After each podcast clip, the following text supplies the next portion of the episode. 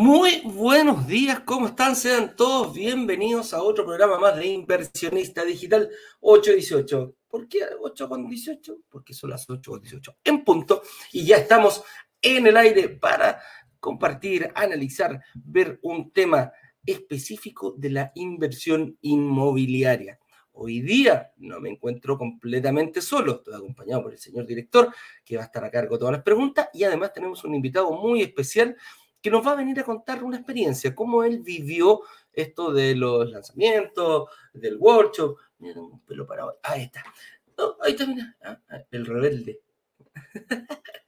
ah, ya lo sacaremos. Eh, hablaremos de la inversión inmobiliaria. Y, vamos a decirle a don Miguel Muñoz que nos cuente cómo vivió él esto de un, un workshop, qué hacía, dónde vive, de Santiago, de regiones todo aquello le iremos preguntando. Casado soltero y para dónde apunta con su eh, estrategia inmobiliaria. Así que eh, con eso dicho, eh, algunas instrucciones. Estamos en época de calentamiento previo. ¿Y calentamiento para qué? O sea, calentamiento para empezar a conocer todo este mundo. Vamos a ir todos los días a través de la gente de WhatsApp que ya se inscribió, que ya está listo para nuestro próximo workshop. Vamos a ir derribando eh, algunos mitos, leyendas, obstáculos, atajos de la inversión inmobiliaria. Todos los días a las 11 de la mañana te va a llegar un mensaje por, eh, WhatsApp a la gente de la comunidad eh, y puedes digerirlo. Nosotros lo llamamos naguetones porque son videos de rápido consumo, donde analizamos en profundidad algún tema eh, que nació en alguno de estos lives y creemos que es importante que tú lo sepas. Y posteriormente el objetivo es prepararse para nuestro workshop. Nuestro workshop, la clase número uno que ahí, si nuestro señor director, tenemos en nuestra página web, tú puedes ir y ver cuánto tiempo queda para nuestra clase número uno, que en el fondo eh, es el inicio, es la puerta de entrada a nuestro workshop, donde indica eh, que vamos a ir eh, viendo. Eduardo, disculpa que te interrumpa porque no se está escuchando porque tu micrófono está chicharreando. Lo tengo, lo presentía. ¿ah? Dame un segundo. Minuto, minuto, minuto. Bueno, mientras Eduardo está arreglando su micrófono, yo les puedo contar que en la página brokersdigitales.com slash instrucciones pueden encontrar las fechas de las próximas clases que vienen con todos los detalles de horario, contenidos y se pueden ir preparando. Ahora sí. Ahora sí, ahora sí se escucha bien, señor director, dígame usted. Ahora perfecto, Eduardo. Adelante. No, ocupo más ese mega micrófono que, nos compraron, no sirve para nada cuestión.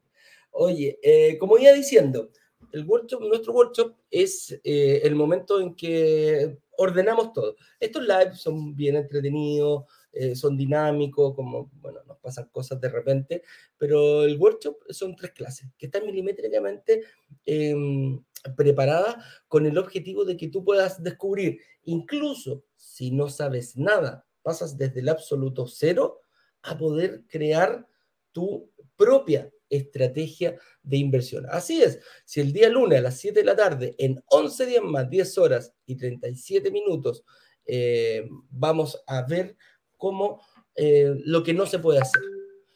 El día miércoles, vamos a, de la semana en, 13 días más, vamos a ver eh, lo que sí se debe hacer y el día viernes de esa semana cómo ir escalando esto, cómo hacer un ciclo, un superciclo y la devolución del IVA, cómo la podemos indexar a nuestra estrategia de inversión. Así que el día viernes tú ya podrías estar en condiciones de, de crear tu propia estrategia de inversión. ¿Para qué? Para que el día martes subsiguiente veas eh, la eh, oferta que hemos preparado, que estamos negociando, aún no la tenemos 100% definida, con las inmobiliarias. Ese es el objetivo, para eso es nuestro workshop. Inscríbete, aquí abajo el señor director está pasando el, eh, está pasando el, el, link, que es brokerdigitales.com slash workshop. Work de trabajo, shop de compra. Ese es el resumen, por eso eh, lo hemos llamado de esa forma. Así que si no sabes dónde, por ejemplo en Instagram, aquí arribita, aquí, aquí, aquí, aquí, hay un, em, está el botón, te pinchalo, te va a llevar a la, al link, te va a llevar a una botonera y está el acceso. Lo puedes compartir con quien tú quieras, con tu familia, con tus amigos, con tus hijos, para que empiecen a ingresar y vean las clases, para ver hacia dónde vamos. Entonces, con eso dicho, señor director, em, ya dadas las instrucciones, hagamos, eh, hagamos pasar a nuestro estudio a esta persona que ya vivió el workshop. Vamos a ver si vio uno, más de uno y para dónde eh, apunta su estrategia de inversión inmobiliaria el día de hoy. Así que, señor director, cuando usted quiera, haga pasar aquí a don Miguel Muñoz.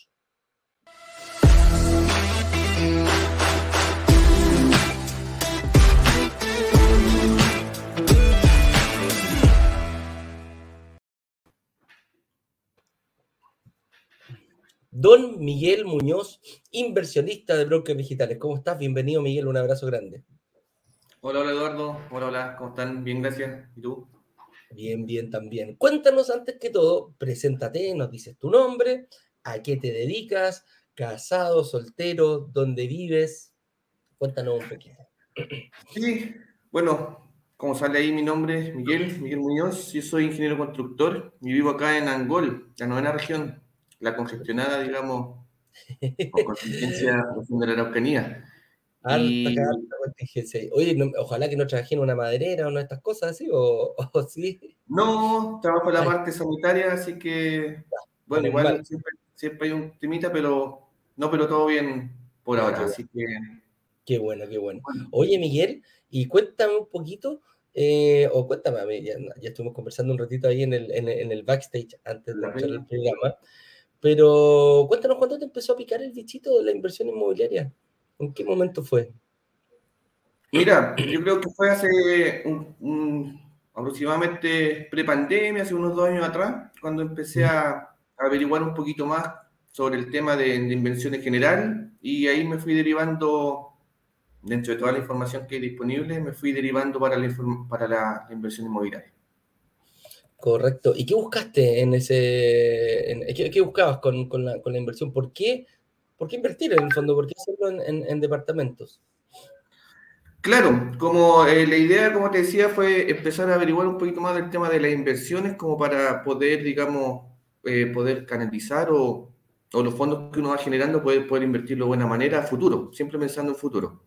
Y ahí apareció la opción de, de la inversión inmobiliaria que me pareció una muy buena manera de poder generar patrimonio y sobre todo pensando en el largo plazo o mediano plazo. Ahí están, las dos opciones, pero, pero este, este, este canal de la inversión inmobiliaria es muy bueno en el sentido de que de la seguridad que te da y, y, la rentabilidad o plusvalía. Correcto. Oye, cuando, cuando, cuando empezaste, cuando lo, lo, descubriste, ¿cuál creías tú que era como, o te diste cuenta en ese momento y dijiste, esta máquina, aquí hay un obstáculo importante para mí que voy a tener que superar para, poder invertir. Sí, uno de los aspectos que me generan duda era, por ejemplo, la inversión eh, a distancia, por así decirlo. Invertir en, Santiago, invertir en, otra región. Eso como que lo vi como, chuta, ¿qué hacemos acá? ¿Cómo lo hacemos? Los viajes, los trámites. Y, y claro, acá, una vez que ya eh, tuvimos ya contacto con, en este caso, con brokers digitales, se despejaron todas esas dudas y, en definitiva ese obstáculo ya se superó. No, no, no es un tema que, que, nos impida. O sea, el hecho, claro, tú decir, chuta, yo vivo en Angol, imagínate, voy a tener que ir a Santiago, voy a tener que ir a firmar papeles, que se le rompió el, el, la cañería al, inversionista, al, al, arrendatario. Mira, o sea, el, el tema de la administración era tu principal problema. La administración, claro, cómo lo vamos a arrendar, voy a tener que estar viajando quizás cada cuánto, así que efectivamente era un tema eso, de ser de, un poco más lejos, de región. Claro. Oye, y cuando te diste cuenta con esto, ¿cómo lo cómo viviste? Nosotros ahora estamos invitando a la gente al, a, un, próximo workshop. ¿Qué te pareció el tema de cuando llegaste a Brokers Digitales y empezaste a, mirar cómo, cómo, cómo fue este acercamiento que tuviste? Claro, me empecé eh, inscribiendo en los grupos, eh, participando en, en, los live, participando en las clases, en los workshops. Eh, y no, es súper es súper accesible, es súper ameno, las dudas te las contestan al 100%, no hay problema en eso, y hay una comunicación constante y, y la facilidad que uno tiene de, de poder entrar a los workshops la, cantidad de información que te van entregando de manera clara eh, es súper valiosa, súper valiosa, además de, la claridad con la que ustedes lo ven, pues la, la expertise que ya tienen. Así que totalmente positivo. Te gustó, te gustó. Oye, ¿y el workshop que, ¿en qué, de partida, en qué proyecto invertiste? Yo, yo invertí en un proyecto de, de Vista Ritoque, eh, en, en, bueno, con, con Quintero. Sí, ese fue el que, en su momento me habían interesado otros, pero ese fue el que ya dijimos, este está, se ve interesante, vamos. Así que en ese invertí hace ya, ¿cuánto? Principio de año. Claro, a principio de año fue, ¿no? Y que toda esa cuestión de que ni siquiera invertiste, mucha gente dice, bueno, la gente de región invierte en Santiago, pero no, pues tú invertiste en la región, en otra región, o sea, un poquito, inclusive un poco más allá. Oye, y te escuché que dijiste invertimos. ¿Con quién estás metido en este tema? ¿Con tu señora? Claro. Claro, justamente con mi señora y bueno, nuestro, nuestros tres hijos que tenemos, eh, ahí estamos todos embarcados en la misma línea. Y como te decía, para poder ir generando un poco de patrimonio, ir, ir digamos, fortaleciendo los, eh, los dineros, digamos, lo que uno va, va por ahí ahorrando, claro. Claro. Oye, ¿y cómo lo, cómo lo viste? ¿Las clases las viste con tu señora, con tus hijos? ¿Cómo era, cómo fue ese acercamiento a los workshops principalmente? A los workshops, sí. Eh, bueno, principalmente en un principio eh, ingresaba de manera más, más personal. Me, gustaba a mí echar a, analizar y dedicarle tiempo a todo el análisis del, del, del área de inversiones, del mundo de inversiones y de poquito después ahí mi señora empezó a acompañarme en algunos workshops, sobre todo en los que ya después eh, finalmente invertimos. Eh, bueno, y posteriormente yo sigo participando en, lo, siempre en los workshops, me, me, interesan, los veo, no sé si me casi, no me pierdo casi ninguno. Bueno, mi señora ahora ya no lo ve tanto, pero no, pero yo los veo siempre, vamos en el 21, 22. 22, 22 con el, con el proyecto de la semana pasada, está re bueno igual, las 30 unidades. Eh, sí, no, sí, están súper buenas. Entretenido verlo, muy valioso. Qué bueno. Oye, ¿y, cuál es la estrategia a futuro? ¿Dónde te ves? ¿Para dónde apuntan con tu señora? ¿Quieren uno, dos, tres, cuatro? ¿Para dónde van? ¿Y, tus hijos tus hijos son mayores o, No, mis hijos son, son pequeños. La, la más grande tiene 12 años, pero el resto son, son chiquititos, están ahí en el jardín, en la casa todavía. Claro. ¿Y para dónde apunta con tu señora? ¿Cuál es la estrategia que tienen como planificada? Sí, en el corto plazo eh, o mediano plazo, digamos, es poder, eh, bueno, ver que ya este proyecto de Vista que se, se, se, se fortalezca, se, ya, se, se canalice, digamos. Eh, y en el corto plazo la idea es mantenernos con este proyecto eh, para ver si después podemos dar algún otro salto, otro tipo de inversión, o con algún patrimonio que tengamos también poder eh, hacer otro tipo de inversión que ya sería de mediano a largo plazo. Ah, perfecto. ¿Ahí van por la casa propia? ¿Quieren ir por su casa propia? ¿O ya tienen su casa propia? Sí, yo creo que más por el lado de la, de la inversión igualmente, más que la casa propia, que ahí ya tenemos algo ya tiene que ser un departamento, tiene que ser un departamento por hijo, si no te van a alegar después cuando estén más grandes. Claro, con universidad, ojalá. Claro. Oye, bueno, ese, ese, es un punto, ojo, cuando tú pagas el pie, si tú te fijas ahí, eh, después todo el momento de venderlo, si, si necesitáis venderlo, prácticamente podéis tener tu, tu, la carrera pagada de los niños. O sea, en el fondo el pie y se va aumentando, aumentando la plusvalía y con un vendido un departamento y tenéis prácticamente lista la carrera de, de, uno de ellos. Así que fíjate que no es mala, no es mala, no. es mala estrategia. Oye, mi estimado, ¿qué le diréis tú a una persona? Porque estamos en un periodo de, ensayo y error, de ensayo y error. que le diría a la gente que ahí está como, no sé, dubitativa, que dice, la máquina, ¿será tan cierto? ¿Me inscribiré? ¿Cómo, ¿Cuál es tu consejo que le podrías dar a ellos? Sí, mira, lo primero que yo les diría es que sí o sí, cuando estén interesados viendo un, workshop, eh, hagan la reserva. Ahí no hay nada que perder, 0% de perder. Ustedes se inscriben, pagan la reserva, digamos, y pueden tener su reunión con el analista como la tuve yo con, con Jorge en su momento. Háganlo, ahí no tienen mucho riesgo y pueden aclarar muchas de las más dudas que, que puedan tener previo al, al, workshop.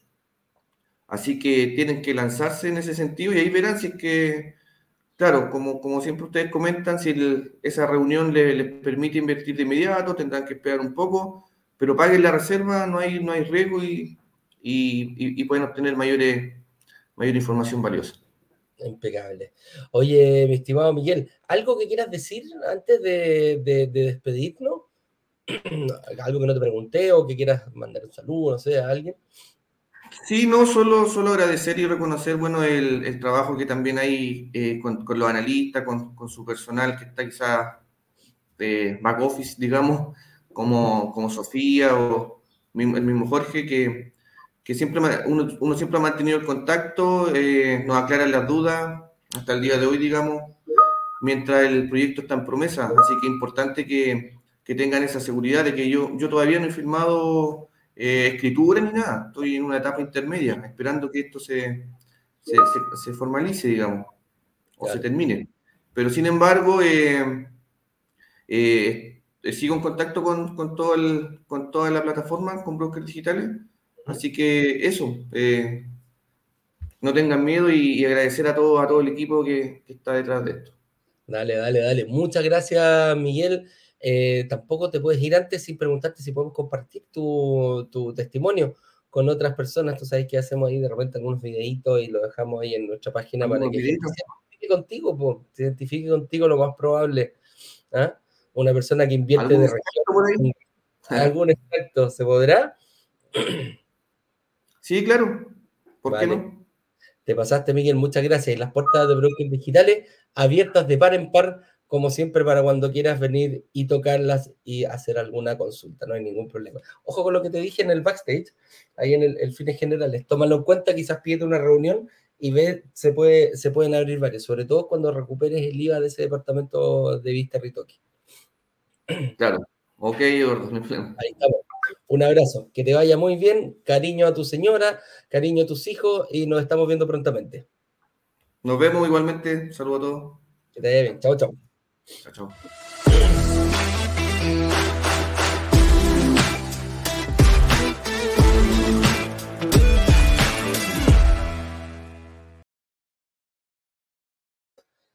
Ahora sí, oye, qué interesante. Me gusta cuando la gente de región, imagínate, claro, decía yo en Angol, ¿cómo voy a invertir en Santiago? ¿Cómo voy a aprender? ¿Quién me, va, quién me va a administrar mi departamento? Y en más, ni siquiera fue en Santiago, se fue aquí a, la quinta región, a entre Concón y Quintero, a invertir en otro proyecto. Oye, vamos a ir al tema del día de hoy que dice, ¿es fácil lograr que un departamento se pague solo?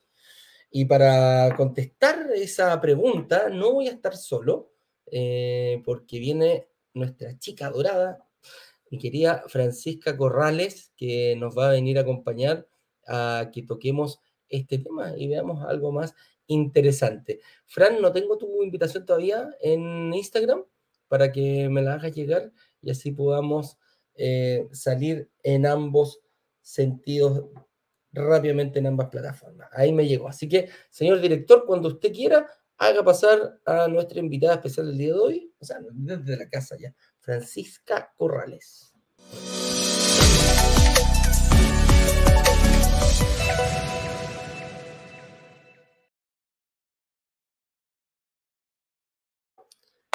Hola, Franny, ¿cómo está ahí?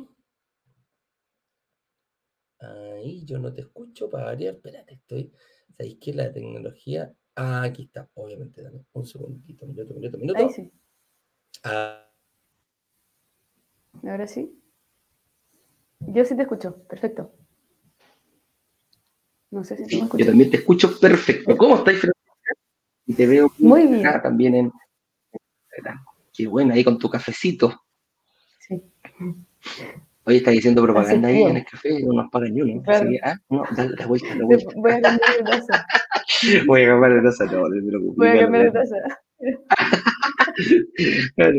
Oye, eh, Napo, bienvenida, Fran. ¿Cómo has estado? Hace rato que no, hace rato que no nos juntamos aquí en el, en el programa. La semana pasada no viniste, nos dejaste. Sí, ahora hay una semana que no, no, no, ahora hay una semana que no, no me toca venir. Ah, ya voy a estar viniendo semana por medio. Sí. Bueno, No, no, de las cinco hay una que no vengo. ah, ya venís cuatro. Mejor todavía, ¿viste? Oye, Flani, eh, mira, el tema del día de hoy dice, ¿es fácil lograr que un departamento se pague solo? Suena, suena una pregunta fácil, pero la verdad que no sé si es tan fácil lograr que un departamento se pague solo. Ah, tiene muchos, hay muchas aristas, muchos eh, variables que tenemos que empezar a comprender y que la mayoría de ellas ya la estamos haciendo en, todo en este programa, eh, lo hacemos todos los días y principalmente en nuestro workshop, en la clase número uno, ahí empezamos a descubrir realmente esa semana de mucha, mucha, muchísima información. Así que eh, partamos, pues partamos a ver, analizando, desmenuzando, para ver si al final eh, nuestra misma comunidad, ellos nos podrían preguntar, ¿qué creen ustedes? ¿Es fácil? Les hago yo la pregunta a ellos. ¿Ustedes creen que es fácil lograr que un departamento se pague solo? ¿Cuáles creen ustedes que serían los mayores obstáculos que, que consideran el día de hoy eh, para ver si un departamento se logra pagar solo? Esa es la pregunta que yo le hacemos a nuestra comunidad, que nos contesten ahí, a ver si nos dicen algo, ya sea por Instagram o por eh, YouTube, no hay problema. Así que eh, pasemos a la pregunta. Quiero invertir, pero tengo miedo a endeudarme a tantos años. ¿Cuántas veces no hemos escuchado esto, Fran, en, eh, en el programa?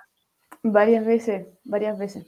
Eh, hay alto miedo al endeudarse, claro, tomar un crédito a varios años, como que en el fondo la gente de repente quizás no sabe mucho. Lo ideal sería tener, por ejemplo, está mucho en la cabeza del chileno en la casa propia y, y desde la mano de eso está el tema de, de dar un buen pie, por lo menos un 50 quizás, o pagar más que eso y endeudarse no tanto tiempo. Entonces, eh, como que hay que cambiar un poco la mentalidad y, y por eso yo creo que pasa harto que, que la gente tiene miedo a tomar un crédito alto y harto tiempo. Ya. Sí, porque me escucho.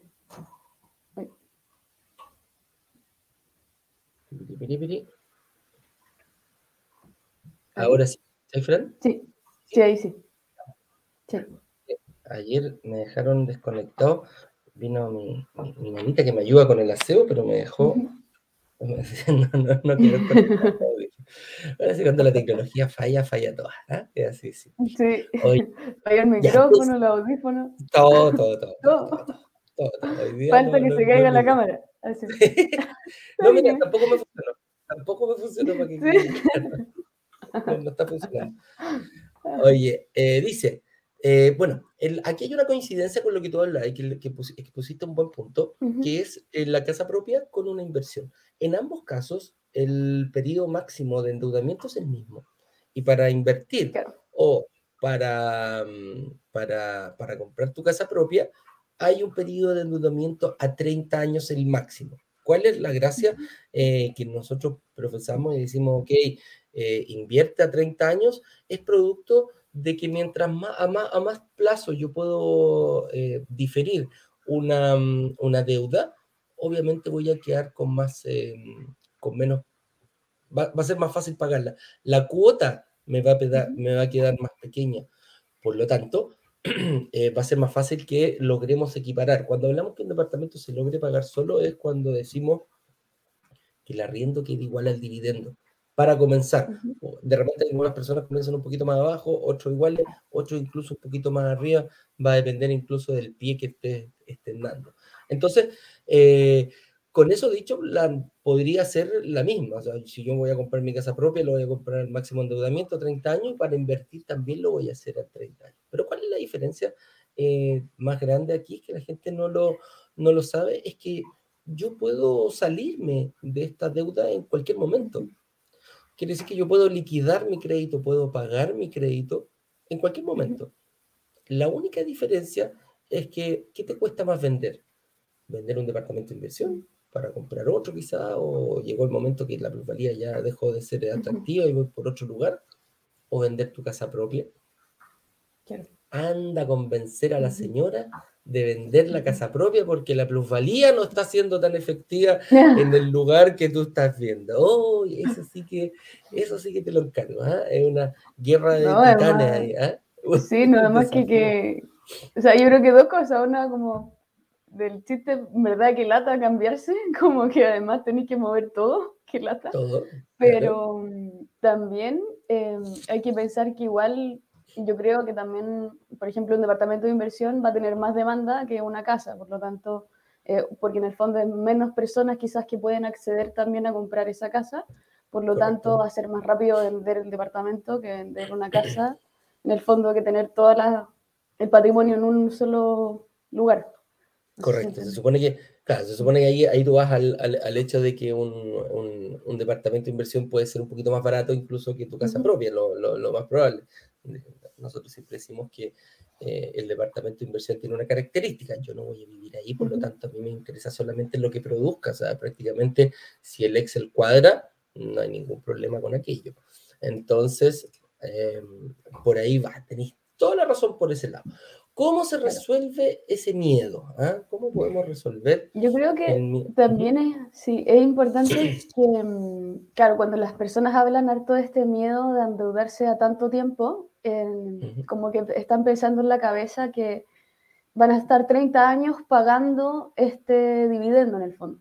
Pero también hay que pensar que si estás eh, comprando un departamento de inversión, al final es una inversión, por lo tanto es un activo que se va a ir pagando. No es que tú vayas a tener que estar 30 años, eh, no vayas a poder perder tu empleo porque en el fondo eres tú quien paga esa deuda, sino que es el mismo activo quien te ayuda a pagar eh, la deuda. Por lo tanto, Ahí también hay que tener eso en consideración, porque independientemente de que sea a 30 años, no eres tú quien está poniendo en el fondo, quien está financiándolo.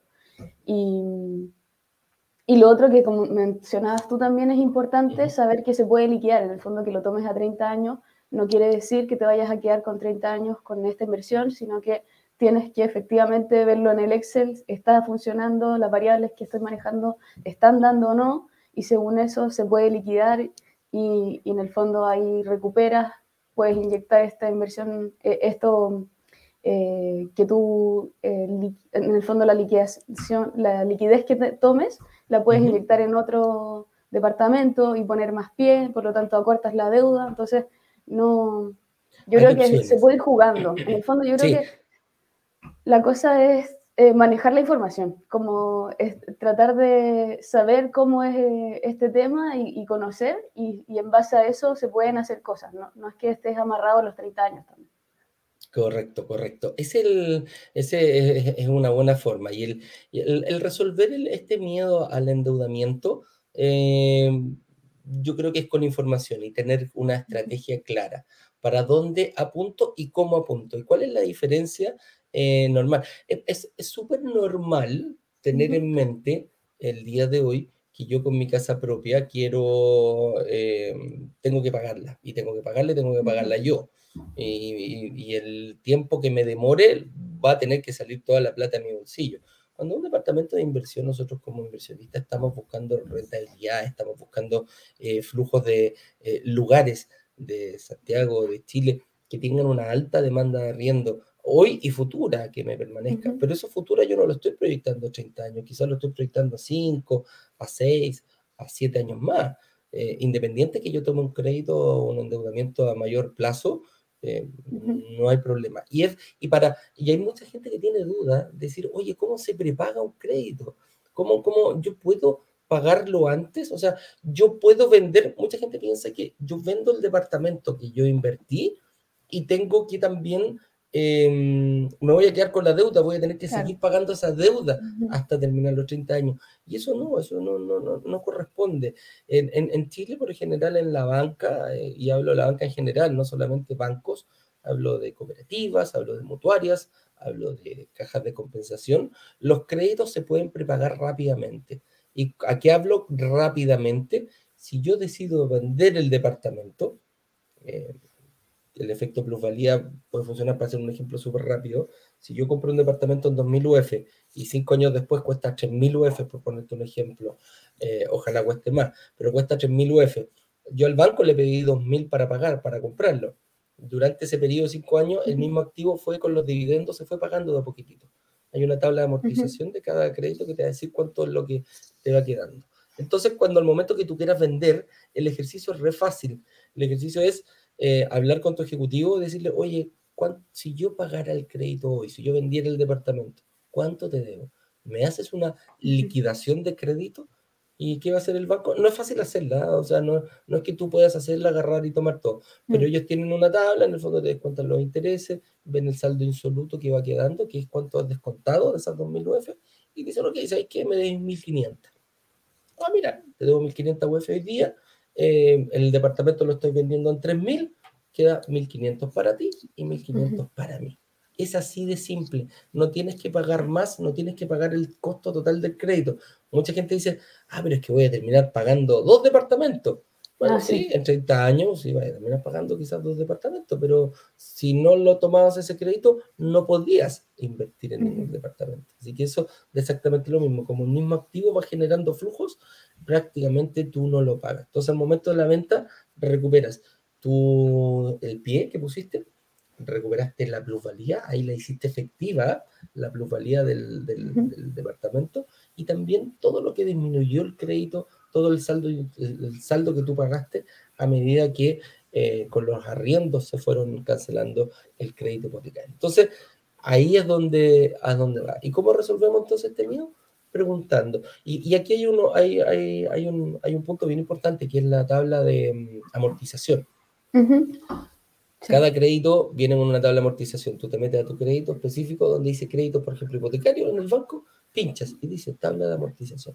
Y ahí te va a salir desde la cuota 1 hasta la 360 cómo, cómo va distribuida. ¿Cuánto era, eh, cuánto era lo que, lo, que, lo que pagas mensualmente desde la cuota 1 hasta la 360? ¿Cómo va variando el aporte a interés? y el aporte a capital, a pago del capital que tú solicitaste. Si te das a dar cuenta, al principio tenemos muy poquito capital, pagamos mucho interés y a medida que va avanzando el crédito, estas variables se van eh, equiparando y después al final del crédito ya pasa a ser eh, inversamente proporcional. Quiere decir que uno deposita más en la cuota, el banco se paga más saldo absoluto que intereses. Así que por ahí va ese, ese esa info de la, de la, de la tablita. Oye, y aquí dice, otra pregunta, Franny, ¿debes lograr que tu departamento se pague solo? Es decir, ah, debes lograr que tu departamento se pague solo, es decir, que el arriendo igual ah. Al dividendo. es como la respuesta a la pregunta, ¿eso es?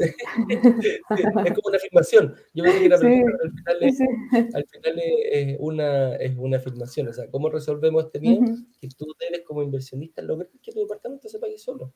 Es decir, que el arriendo iguale o supere al dividendo. Entonces, eh, ¿cómo se logra esto? Pues esa es la, esa es la pregunta.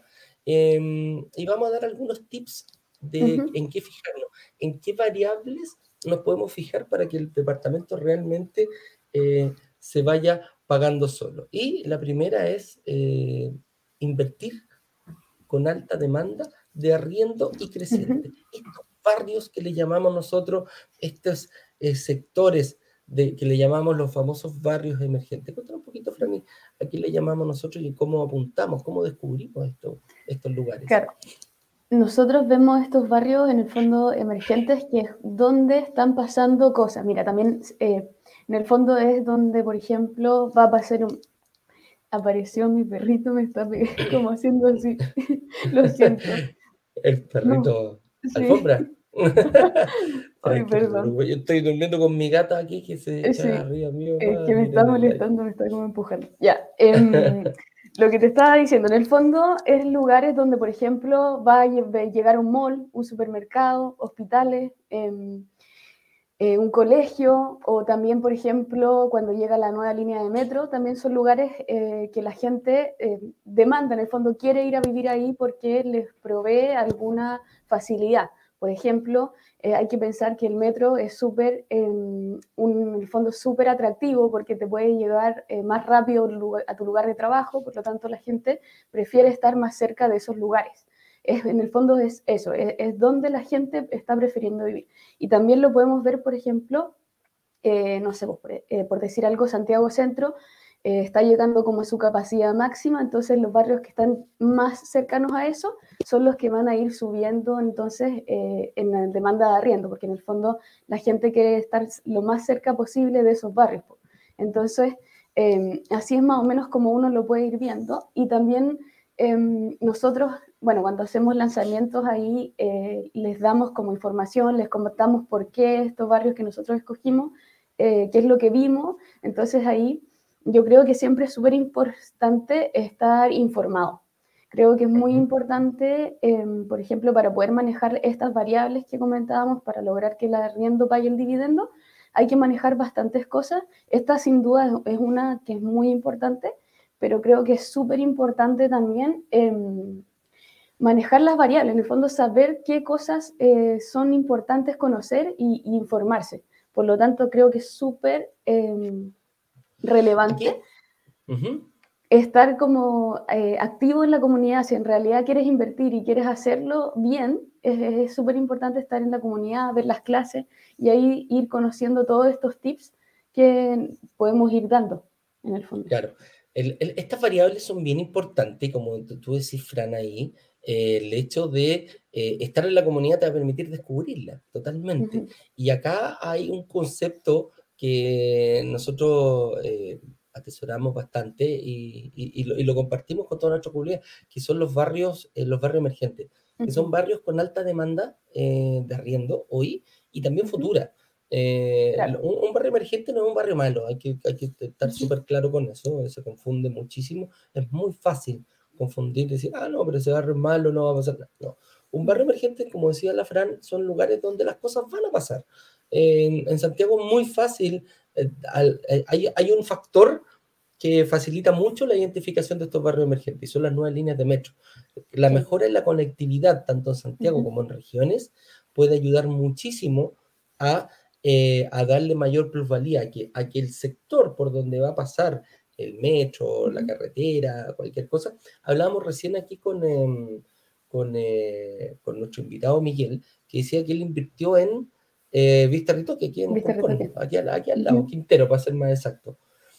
Resulta que, bueno, yo vivo acá, en esta comuna, y, y tiene un plan de, em, de mejoría, de, la, de, mejora vial, que se está haciendo hasta la rotonda con, con eh, arreglaron la rotonda y después van a empezar a arreglar hacia, hacia, hacia Papudo la carretera. Va a pasar de ser una carretera bidireccional, una, una pista por lado, a ser eh, doble vía por cada lado. Entonces, esa mejora quizás para ti, para, para, para uno en Santiago, eh, es más difícil verlo, porque en el fondo, bueno, las carreteras eh, que hay ya prácticamente están copadas, pero siguen, siguen ahí. Entonces, para regiones, el hecho de, de, que sea ya doble vía va a mejorar la accesibilidad y le va a dar mayor plusvalía al sector donde está dando. Entonces, en Santiago es un poquito más fácil verlo y nos podemos guiar por una línea de metro una línea de metro, sabemos por dónde va a pasar, sabemos por dónde están las, van a estar las futuras, eh, las futuras estaciones de metro. ¿Y qué pasa con las inmobiliarias en ese sentido?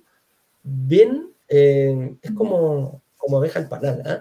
eh, es como que una, el panal la, la, estación y llegan muchas abejitas. Y las inmobiliarias que hacen empiezan en un, en un, en un radio de un kilómetro aproximadamente a la redonda empiezan a comprar terreno porque es, eh, a, la, gente le gusta eh, el, metro, no es que le guste, eh, genera mucho, mucha, una, una, una, mejora en la conectividad y en la calidad de vida de las personas. Entonces, ¿qué hace con eso? Empieza a crecer la plusvalía. Entonces, esos barrios emergentes, veo mucho en los diarios, muchos em, conceptos, como decir, cuáles son las comunas emergente. Mm. Y yo estoy en total desacuerdo con una comuna emergente. Creo que las comunas tienen barrios eh, consolidados, todas las comunas tienen barrios consolidados y tienen barrios emergentes. Entonces, nuestra habilidad como inversionista es ubicar ese, ese, ese, ¿cómo te podría decir? Ese barrio, esa cuadra, que algo va a pasar en un futuro. En Santiago se ha dado mucho, por ejemplo, el barrio Las Tarrias. El barrio Las Tarrias antes era un barrio súper común, tranquilo, no hay ningún, bueno, ahora está un poquito achibulado ahí, pero, pero, bueno, llegó el metro hace muchos años atrás y el metro Universidad Católica y, y, y, elevó la, la, la, mejora en la calidad de vida. Pero de un rato para otro se transformó en un barrio bohemio. Empezaron a llegar hoteles, empezaron a llegar restaurantes, se empezaron el barrio Italia en Santiago también es, algo que ha pasado mucho. San Miguel, La Cisterna, todos esos tipos, a todos esos, todas esas comunas, Santiago Centro, tiene barrios consolidados y tiene barrios emergentes todavía. Que alguien dice, bueno, Santiago Centro la las no se puede vivir, hay un edificio al lado del otro. Bueno, sí, eh, pasa en las grandes ciudades. Pero igual pasa, porque mm, en el fondo Santiago Centro, yo vivo en Santiago Centro, en una casa, eh, y, es increíble porque, em, por ejemplo, Vicuña Maquena hacia arriba, está lleno de edificios, todo puro edificio, y si vais un poco más abajo, eh, por ejemplo, está Portugal, y un poco más abajo, ya no hay edificios, pues son puras casas antiguas. Entonces, ahí el plano eh, regulador, claro, ahí el plano regulador puede influir, que todavía no lo cambian, pero espérate que cambien. Imagínate en, ese, en ese sector, Fran, cuando mm, tú que vivías ahí en una, en una bonita casa y, antigua, estas casas patronales, eh, imagínate pues, la deja construir edificios. Claro, como claro. Imagínate un alcalde cambia la figura. Y dice, mira, ¿sabes qué? Ya eh, está lindo el patrimonio, pero cambiémoslo. ¿ah? Van a ir la... Claro, esta eh, se va a dar que tu casa no va a valer lo que vale hoy día. Desde el momento que se cambie el, el, plano regulador, créeme que puede costar un 20 o un 30% fácilmente más. Y además encima va a subir la demanda por parte de la inmobiliaria. Entonces, se podría dar un buen, un buen, em, un buen negocio en ese sentido. Entonces, a eso es lo que nos referimos con barrios emergentes. ¿ah? Acá hay otras variables que también podemos mover y que son las variables del, del financiamiento, el pie, año, tipo de tasa, etc. Aquí como, como inversionista, eh, cuando decimos que lograr que el, que el dividendo eh, se pague con el valor del arriendo, toda la, planificación para el momento de llegar a pedir el crédito hipotecario la tienes que hacer antes. Y aquí podemos, hay, algunas variables que nosotros podemos mover y otras variables que no podemos mover, fíjate. Por ejemplo, la cantidad de años la podemos, podemos jugar con ella y la respuesta es mm, depende. No. La Fran puede, yo no puedo. Claro, sí. Claro, tú tenés, ¿cómo se llama? Tú tenés, todavía no llegáis a los 30 años, Fran, y para que te den un préstamo a 30 años tenés que tener mínimo de 45, si el máximo son 75, de los 45 en adelante ya empieza la, la, ya no te van a prestar a 30 años, que es lo que me está pasando a mí. Yo tengo 47, no me están prestando a 30, me están prestando a 28. Entonces, ¿puedo yo mover esa, el, el tiempo máximo? Eh, a ver qué me dice sí, me dice el señor director, que hay en 79 años, algunas, eh, algunas em, algunos bancos y algunas entidades financieras lo ponen máximo a 80 años, o sea, 79 años con 364 días, tiene que estar el crédito pagado completamente. Entonces, hay algunos que tienen 80, eh, es decir, lo normal son 75, dependiendo del valor del seguro, hasta qué año te va a cubrir el seguro de gravamen. ¿Hay algunas 80? Sí, hay algunas 80. Y lo más probable es que te van a estudiar, pues sí eh, ¿cómo se llama? Si una persona está llena de enfermedades y, y, medio curcuncho, obviamente te van a decir que no, como Ignacio, Ignacio pues, se, ve joven, pero está, está bien a, mal traer mi compadre. Pero eh, puede ser que te manden a hacer examen y digan, mira, ¿sabes qué? Te voy a dar hasta los 75, no hasta los 80. Entonces, es una variable que puede pasar, ¿ya? Eh, pero eso, a eso nos referimos. La Fran, en cambio, ella como tiene, ya está sobre, esa, imagínate, tenéis 30 para llegar a 80, te faltan 50 años.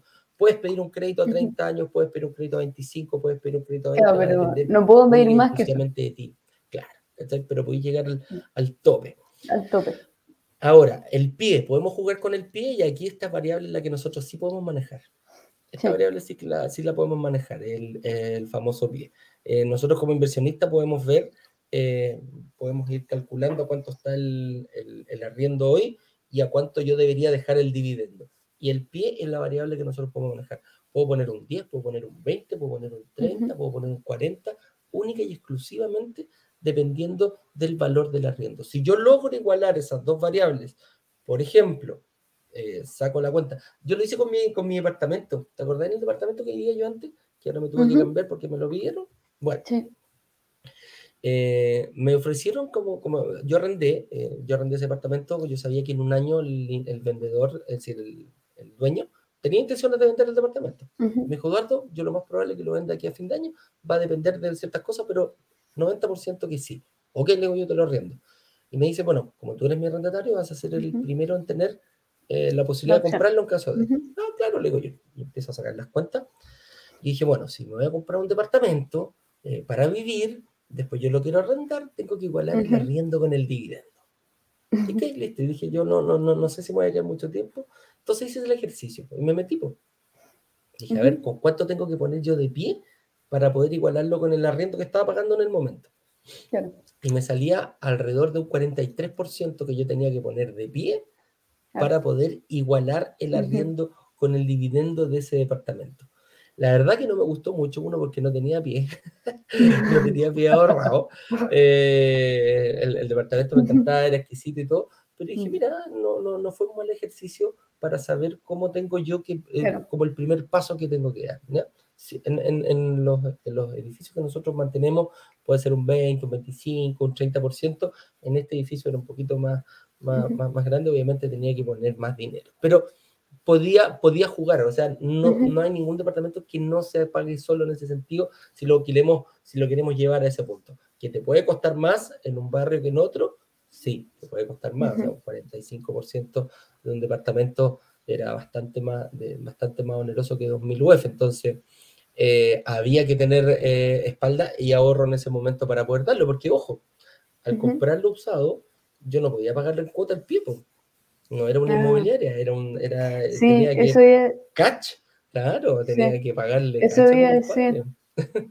que claro, también es importante saber que, que claro, en el fondo es súper relevante ver el tema del arriendo para ver cuánto es lo que necesito de dividendo y según eso ver como el tema del crédito.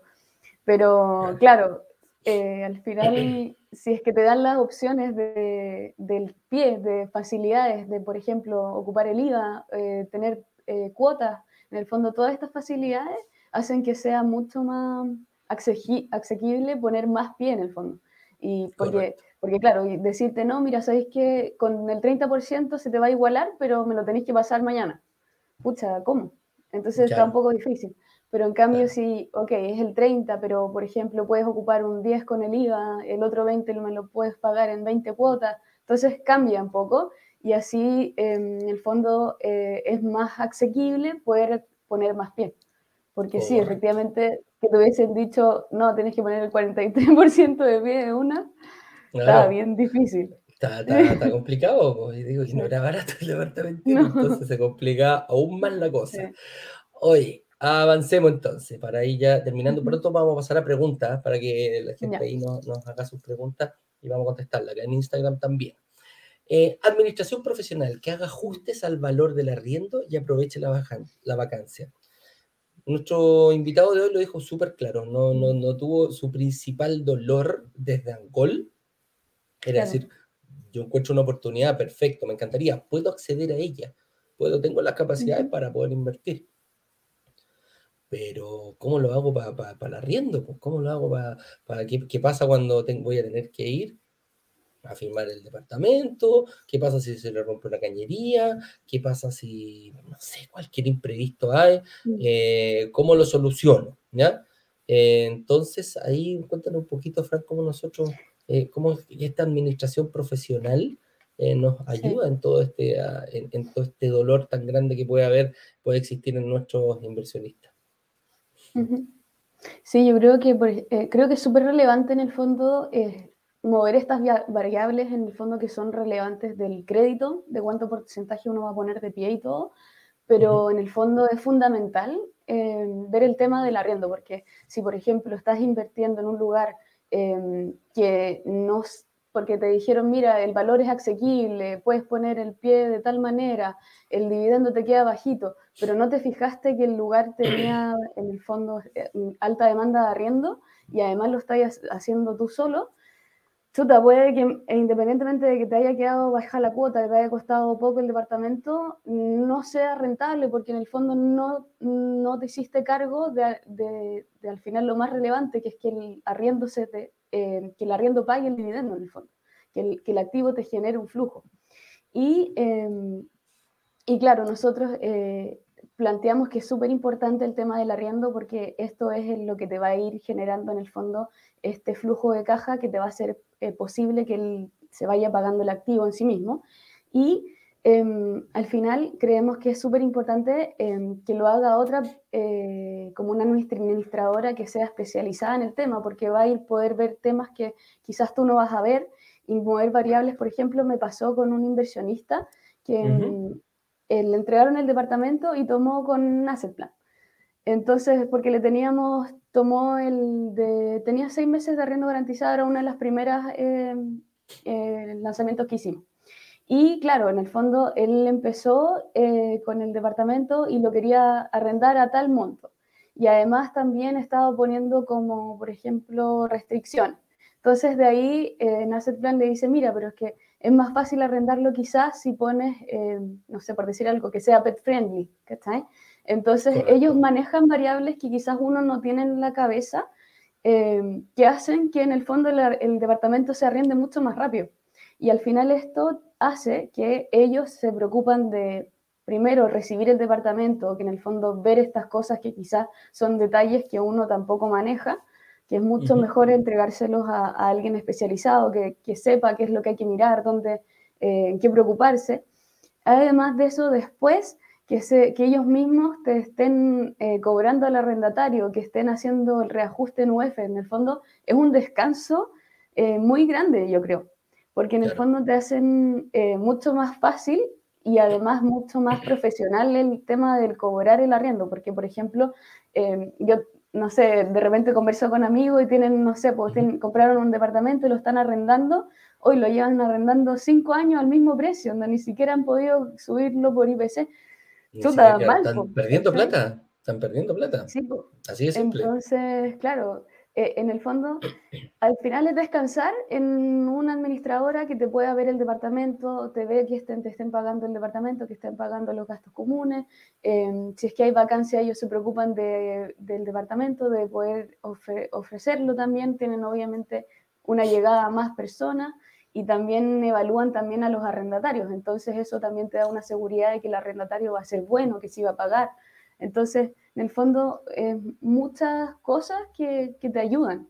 Yo creo que en verdad es súper importante tener eso resuelto casi que antes de empezar con la inversión.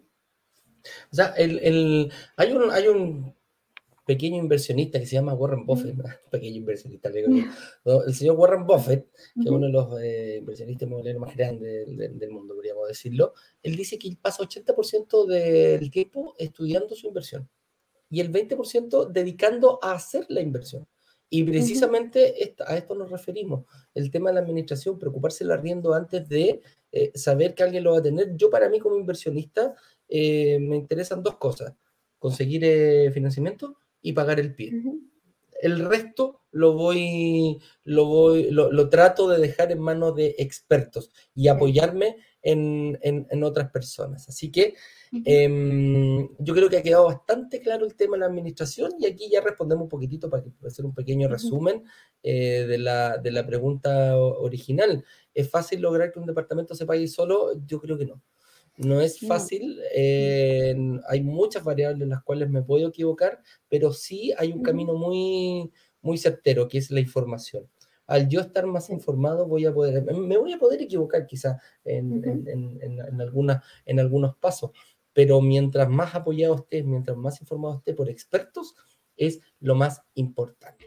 Así que con eso dicho, señor director, pasemos a unos minutitos de preguntas y respuestas de nuestra eh, de nuestros inversionistas. La frase quedó pegada, sí o sí. te quedaste pegada, te quedaste pegada acá. Ya, señor director, pasemos a preguntas. A ver, eh, a ver, aquí estamos. Te sacó del señor director Frank. Aquí tengo las preguntas. Vamos, entonces, dice, Caro Luke, dice, hoy hoy en día las tasas son altas y la UEF subiendo.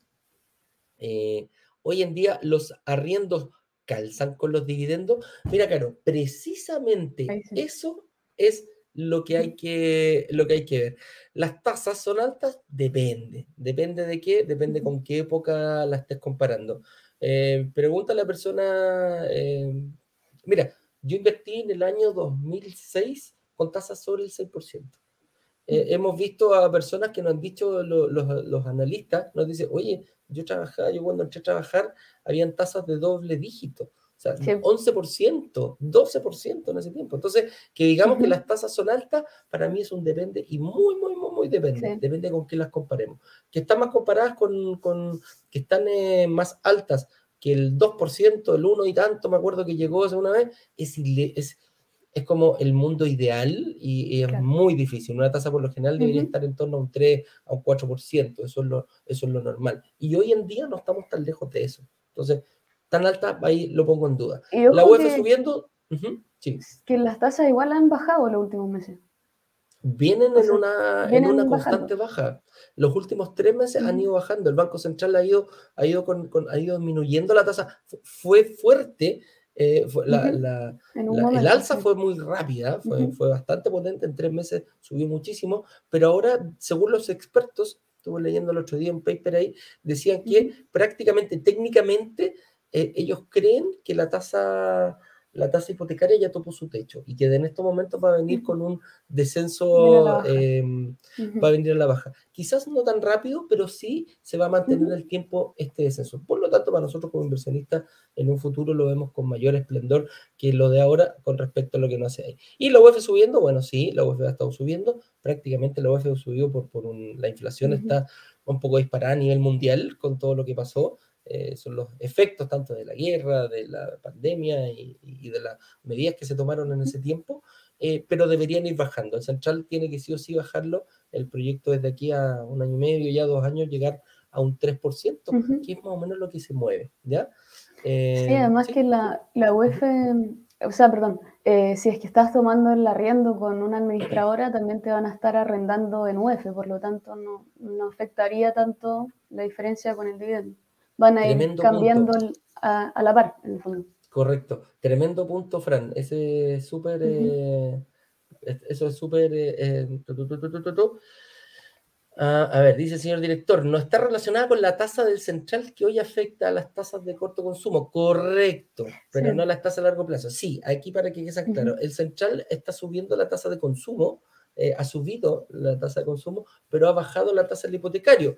¿Por qué? Porque necesita reactivar la economía en ese sentido. Y la gente ya tenía mucha plata en el bolsillo, entre comillas, por todos los bonos que se fueron dando para paliar el tema de la, de la eh, ¿cómo se llama? Para el tema de la mm, pandemia, ¿ya? Entonces por ahí va. En este sentido sigue subiendo un poquito, de a poquitito, va subiendo las tasas de consumo para que la gente eh, vuelva a, a gastar esas lucas pero las tasas de hipotecario han ido bajando y en los últimos tres meses han venido sosteniéndose a la baja. Vamos a ver qué pasa. Debería seguir bajando en un futuro. Y, como dice la Fran, súper buena acotación. Los arriendos son en UF. Se pagan en, peso fijo, pero se va reajustando con el valor de la UF. Las empresas especializadas lo hacen cada tres meses, señores. Cosa que usted, si lo hace, eh, ¿cómo se llama? Si lo arrienda usted por su cuenta, no creo que lo vaya a hacer cada tres meses. ¿ah? Oye, Carla Donoso nos dice, buen día, pero el mismo ejemplo de la compra de un departamento de 2.000 UF. Si a cinco años lo vendo, obtendré además la plusvalía, ¿correcto? Sí, vas a obtener la plusvalía. Mm. Pero el crédito con los intereses no serán las 2.000 UF. Buena pregunta. ¿Será más o no? Será menos, Carlita. Será menos, porque tú lo vas a ir pagando. Tú, el, en cinco años, el, el arriendo va a haber ido pagando el dividendo, independiente cómo vaya, pero va a ir pagando, va a pagar intereses y, y saldo capital. Entonces, ¿qué va a pasar al momento de llegar a la venta, a la venta del departamento? Eh, te vas a dar cuenta que va a ser menos de lo que pediste. ¿ya? Así que eso es. Eh, metralleta de respuesta nos dice por la hora tenemos que salir a la una con dos minutos más. Ya. ¿Es verdad que devuelven entre el 11 y el 15% del IVA para comprar un departamento nuevo? Sí, señor, es verdad. Eso es lo que se devuelve del IVA. del valor total del departamento. Métete un video en nuestra página, ahí está. John Pino dice, hola, tengo una casa con crédito con el banco hace 10 años, la tengo arrendada. Es, está, ah, esa deuda, la mutuaria, esa deuda, Esa la mutuaria futura me la verá como, ah, como deuda, porque la tengo arrendada, pensando en Ah. En un departamento. Si la tienes con un banco, no importa que la tenga arrendada o no, la mutuaria va a ver, porque si el banco lo publica en el, en el boletín comercial, todos los bancos, todas las mutuarias, todas las personas lo podemos ver. Así de simple. Eh, John, te recomiendo eh, que tengas una reunión de análisis para ver cómo podemos ocupar ese departamento. En una esas puedes pedir eh, un crédito fines generales o a lo mejor te conviene agarrar esa, mm, esa, esa deuda y llevarla, traspasarla a una mutuaria. Ojo, brokerdigitales.com es el agenda para que pidas una reunión. Eric Quiroz dice, hola, cuando recupero IVA, ¿debo arrendar con amoblado tributario? Mm. Sí, tienes que arrendar con amoblado. Mi temor es que tenga más vacancia que al arrendar sin muebles. ¿Hace plan, hace contrato como amoblado para prestar el- al servicio? Sí. Sí, A hace plan hace. No te preocupes por la vacancia, porque en el fondo yo me da lo mismo recuperar el valor del arriendo del, del, del amoblado tributario. ¿ah? Lo voy a arrendar incluso al mismo precio, quizá un poquitito más alto, pero no, te, no, no, no trates de decir, ah, amoblado lo voy a arrendar un 30% más. Claro, obviamente te, puede costar, te va a costar más. Yo lo arrendaría al mismo precio, compadre. Sé que lo importante es que eh, el arriendo vaya pagando el dividendo. ¿está bien? Ese es el. Hoy ju- justo vi una pregunta en Instagram de Castillo, dice, ¿cuánto tiempo devuelven la reserva de 100.000? Estoy esperando. Si es que ya te dijeron que estaba ingresada en el sistema, se demora 14 días hábiles, por si acaso. Claro. Eso es principalmente porque nosotros, la reserva llega a otro sistema, después nos tiene que volver a la cuenta, es todo un tema, pero son 14 días hábiles, por si acaso, como máximo. Claro. Sí, de Castillo ahí no hay problema. Sí, ah, él decía que va a esperar para otra oportunidad. No hay problema, te la vamos a devolver. Quédate tranquilo que va, va, va a estar por eso. Y tal como lo decía la Fran, no es que yo tenga que no tengo la plata en mi cuenta corriente, sino te la devolvería al tiro. Nosotros lo devolvemos todos los viernes, hacemos una estructura y tenemos que sacar esta plata de un sistema. Y no es fácil, que, no es rápido. E- Ellos se demoran como 10 días en pasarnos, en, en pedir nosotros el- la devolución. ¿ya? Eh, ti, ti, ti, ti, buenos días, voy a comprar mi primera vivienda. ¿Puedo arrendar y cómo? ¿Hay inmobiliarias que se dedican a arrendar? Eh, no tic-tac, no hay inmobiliarias que se dedican a arrendar. Que te den un arriendo garantizado si les compras a ellos, sí. Lo que sí puedes, eh, hay empresas de administración que se dedican a arrendar tus propiedades. Eso sí, nosotros trabajamos con Asset Plan, es la mejor que, que ¿cómo se llama? El- el- tenemos un- una relación ahí de partnership con ellos, así que no hay ningún problema con ellos. José Varas, Vargas nos dice, ¿puedo pagar el pie del departamento con el crédito hipotecario? No, en No. este caso no se puede. Eh. Cuando hay transacciones entre personas, sí. ¿A qué se refieren con eso? Eh, que llegan a un acuerdo con el dueño, con, son departamentos usados, y dicen, oye, ¿lo puedo pedir un, lo podemos inflar Ah, el precio? Eh, y si la tasación te aguanta, juega. Si el banco te presta la plata, bien, pero es un tema arriesgado. ¿ya? Y para inversión es muy difícil, porque Sí. el 100% del departamento va a ser muy difícil que el arriendo llegue a, a igualarse con el dividendo. Disculpa, Fran, pero lo vamos a hacer súper Sí, metralleta. sí, sí. Sebastián Figueroa, ¿el video va a quedar grabado? Sí, señor. queda grabado. Dale, siguiente. Toby Velasco dice, hola, buen día, tengo 20 años y me interesa el mundo de las inversiones inmobiliarias, sin embargo desconozco si me aprobarían un crédito hipotecario. Reunión de Tommy, análisis. Sí, está en co- sí, reunión de análisis. Brokerdigitales.com es el H agenda. Por tu edad eh, lo veo un poquito eh, complicado. Hay que ver tu, tu nivel. Pero de puede prepararse para. trabajando. Muy buena respuesta. Así Escucha que reunión de análisis. preparar. Te puedes preparar para. Así de simple. Estimados, un abrazo grande. Eh, con eso hemos llegado. Muchas gracias, Fran, por venir a participar con nosotros. Me encanta ese, ese lado, eh, esa, esa respuesta del lado femenino y, y siempre distinto, ¿ah? con, con la experiencia de, to- de- de que tienes que- con los clientes de estar día a día. Así que te mando un abrazo y nos vemos pronto, mi estimada. Fran. Por ahí, quizás, algún día. De todas maneras. Oye, mira, la última pregunta antes de irnos. Aproximadamente, ¿cuánto es el monto para amoblar un departamento recuperar el IVA? Va a ser, depende de cada departamento. Depende de cada departamento, porque se hace un estudio y dicen, ok, mira, estos son los departamentos, ok, este es el amoblamiento que yo necesito para aquello y te dan un precio. un millón, un millón doscientos, por ahí más o menos podríamos Claro, dejarlo para, para aquello. ¿ah? ¿Se puede Claro. bajar el precio? Sí, si tú tienes algo, puede ser. ¿ya? Eh, dice, ¿habrá otra charla como esta? Todos los días, Todos los días.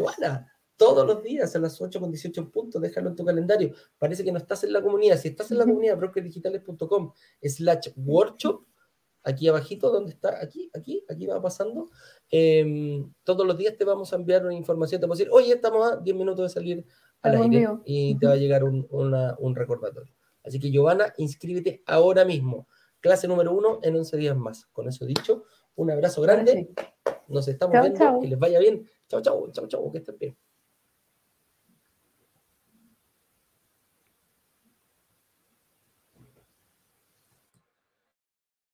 Vender los 144 departamentos de un edificio en apenas dos días. Una sola startup logró vender 144 departamentos. 144 departamentos 144 departamentos en apenas dos días. y muy bien lo saben los miembros de Brokers Digitales, quienes gracias a una comunidad de inversionistas vendieron 144 departamentos de un edificio en solo horas. La comunidad tiene el poder de negociación, igual que un gran fondo de inversiones que es capaz de comprar y negociar consecuentemente un edificio completo. Cuando se abre la, opción de reservar, en cuestión de 48 horas, 24 horas, todos los, todos los departamentos del edificio son reservados.